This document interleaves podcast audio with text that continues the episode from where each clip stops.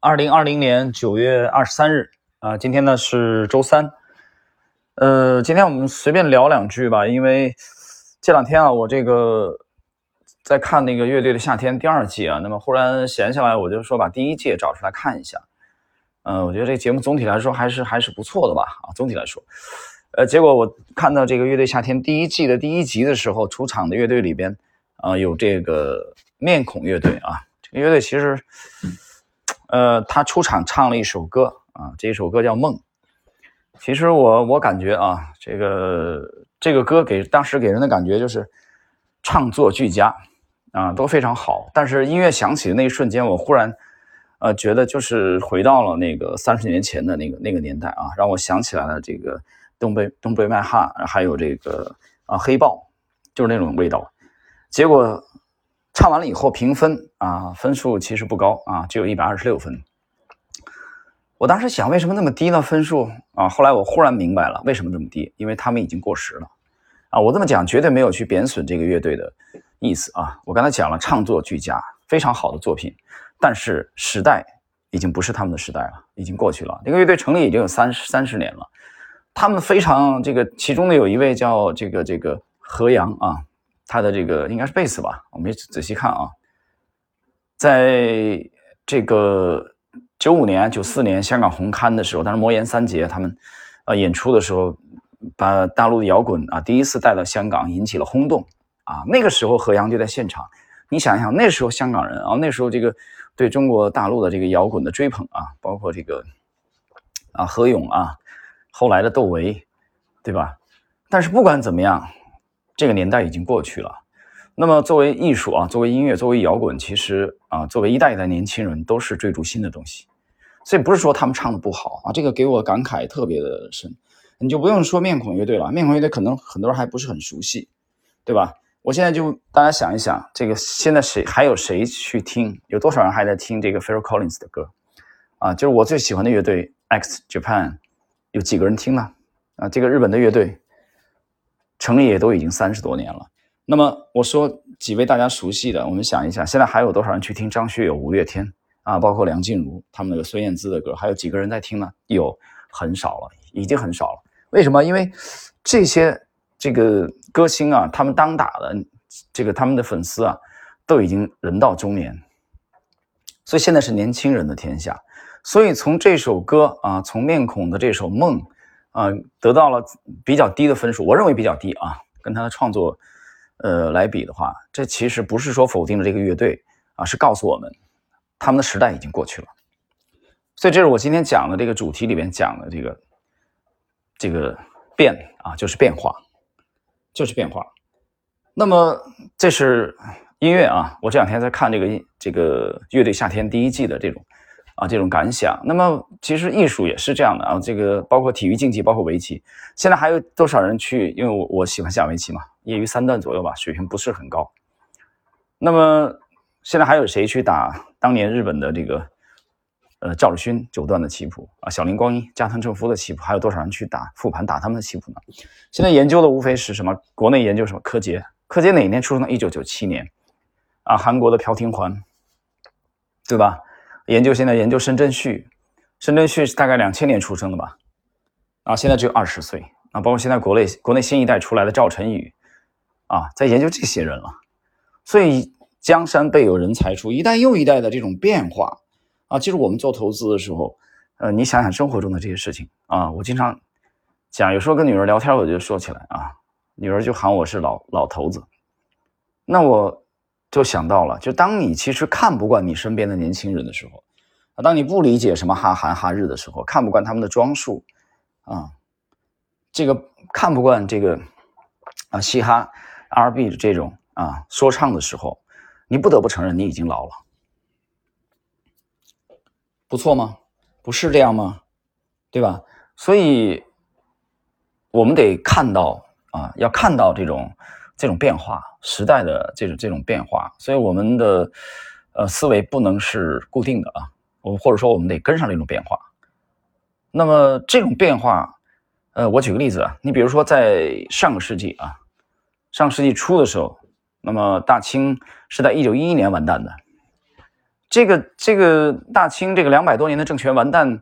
那那个末年的时候，大清的子民能有能有多少人能想象到我们今天出现的飞行背包，能有想象到今天出现的无人机的这种定点狙击、定点的清除，啊，可以想象到埃隆·马斯克的啊这种胶囊高铁的实现，啊，可以想象到互联网的这种诞生。所以新科技啊啊，这种新科技，这种新潮流，要求我们及时跟上变化，要注意研究你身边的这种变化，不能这个固步自封。但另外一方面呢，我觉得不变的啊，我们又得去注意一些东西是几乎没有变化的，而这一点对做投资又重要。所以我觉得主题，我今天讲的主题，也就是说，我们要立足于不变的前提下去及时的跟踪啊，去跟上。时代的潮流，跟上这些变化。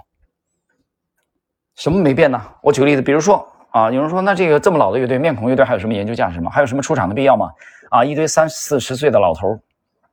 在台上晃，谁还要听这种？我觉得这种观点太片面。那摇滚从艺术来说啊，从摇滚乐的这种传承啊，包括从绘画的这种传承啊，没有对石涛的研究啊，没有对八大山人的研究。啊，就不可能有，包括对没有对这个前人的这种前辈的这个敦煌壁画的研究，就不可能有后来的张大千，对吧？你敢说黄宾虹的绘画里面没有这些前辈的因素吗？是不是一代一代传承传承？你敢说这个唐伯虎的这个绘画里边没有前人的这种因素吗？所以这种传承啊是必须的，那就是这里边是有一些不变的东西的。那。还有一些就是我们关注的一些什么东西没有变化，比如说人性的贪嗔痴，啊，是一代又一代几乎没有变化的。我在节目里这个讲了很多次啊，这个希望这个亚马逊的创始人总裁杰夫贝索斯，不过也就是一九六四年出生的，现在已经啊不到六十岁吧，啊五十多岁了，他就经常讲他是一个长期主义者，他特别注重这个什么是几乎没有变的，因为他发现他身边的这些企业家很多的。呃，优秀的人都在注重变化，所以我觉得变化和不变看起来是一对矛盾的因素。但是我们怎么样可以去立足于这些不变啊，去捕捉到新的变化？刚才我们刚才我讲到这个人性贪嗔痴几乎是没有变的，但这些贪嗔痴的表现，它有各种各样的形式啊表现。你比如说现在这个这几年出现的 P to P 啊。在它之前的这个历史人类历史上的一个一个的这种投机的泡沫这种狂潮啊，这种骗局手法是啊多种多样，但是它本质没有变，本质是没有变化的。所以提炼出这些本质来啊，提炼出人性的贪嗔痴来，你就把握住了这些几乎不变的东西。这对我们投资是很重要的，这是一方面。另外一方面，我们又得去及时、非常敏感、敏锐的注重到身边的一些变化啊，生活当中的一些变化，新科技的。啊，新的趋势和潮流，比如新能源，啊，新技术的变化，这绝对对。比如说，我们对这个投资 R 市场这个 A 股来说，这绝对不仅仅是把财务报表啊那些数据搞清楚那么简单。这要求这就不是单纯的定量分析了，这需要定性啊，需要你有一个大的这个格局，有一个大的呃视野，有有想充分的想象力。能想象到未来科技的这种这种发展啊，那么在最近的前一前前几天吧啊，大概本周，呃，我录了三期的第一次这个公式出来，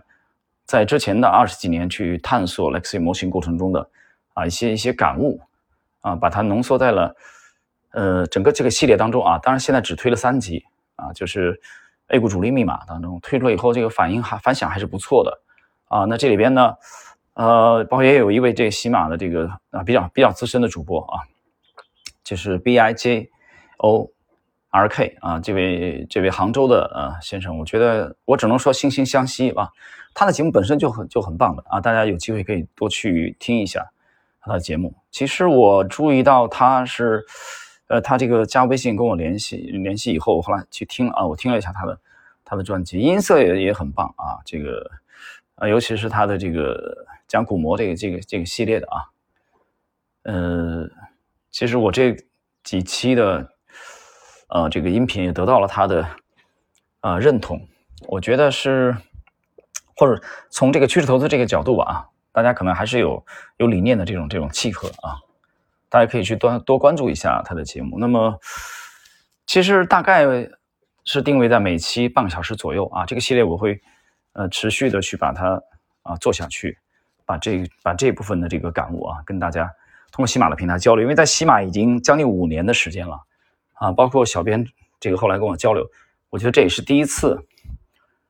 呃，我同意啊，通过这个平台把这部分内容呃公示出来啊，以这个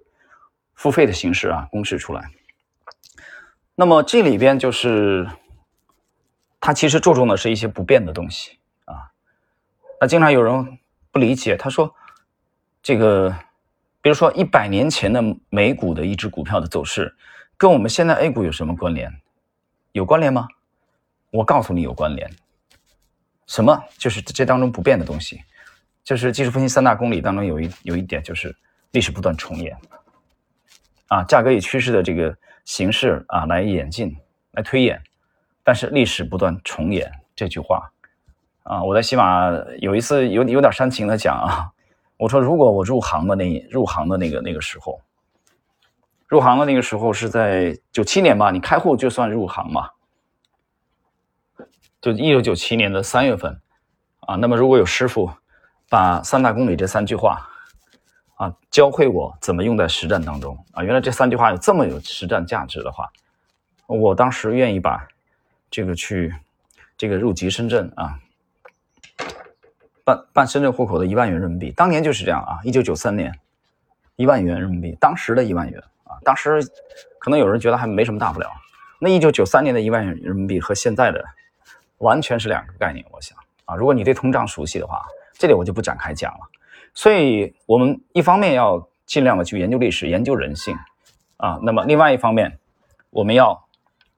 提炼出这些因素以后，去关注到身边科技的变化，要跟上科技的潮流，跟上变化。这样的话，对我们的投资呢，才会有一个很大的提升。好了，我想今天呢，就是这点心得吧，啊，跟大家就交流到这里。